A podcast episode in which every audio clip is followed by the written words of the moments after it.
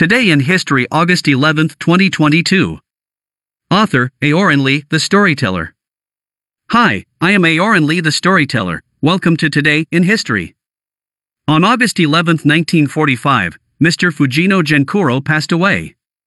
But somehow or other I still remember him from time to time, for of all those whom I consider as my teachers he is the one to whom I feel most grateful and who gave me the most encouragement. And I often think, the keen faith he had in me and his indefatigable help were in a limited sense for China, for he wanted China to have modern medical science, but in a larger sense they were for science, for he wanted modern medical knowledge to spread to China. In my eyes he is a great man, and I feel this in my heart, though his name is not known to many people. The above passage is the words of Mr. Lu Xun in the book Down Blossoms Plucked at Dusk to recall his mentor Mr. Fujino. But who was Mr. Fujino? Why did he impress Lu Xun?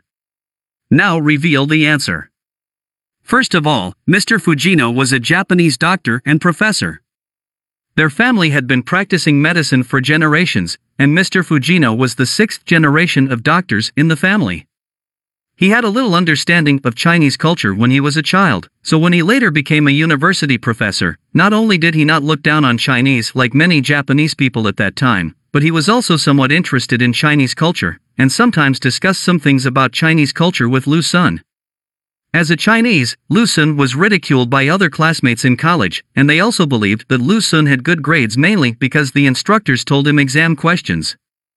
Mr. Fujino was completely different from these classmates, he respected Lu Xun very much, so Lu Xun was very impressed with him, and he also wrote an article Mr. Fujino in his book Down Blossoms Plucked at Dusk to commemorate him. There is such a story that happened between Mr. Lu Xun and Mr. Fujino.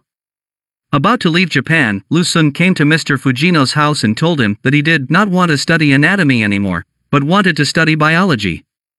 He also said that the content taught by Mr. Fujino was helpful to his biology.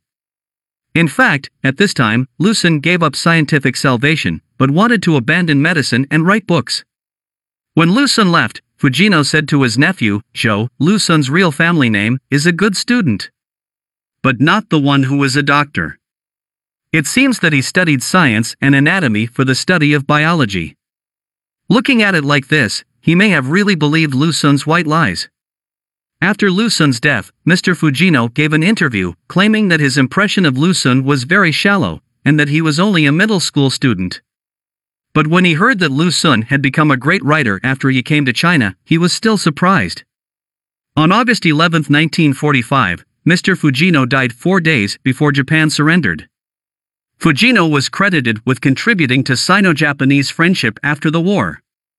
Later, Lu Xun's hometown of Shaoxing, China, and Fujino's hometown, the city of Awara, Japan, formed a friendship between the two cities. Now, in the Chinese and Japanese language textbooks, Lu Xun's article Mr. Fujino appears. That's all for today.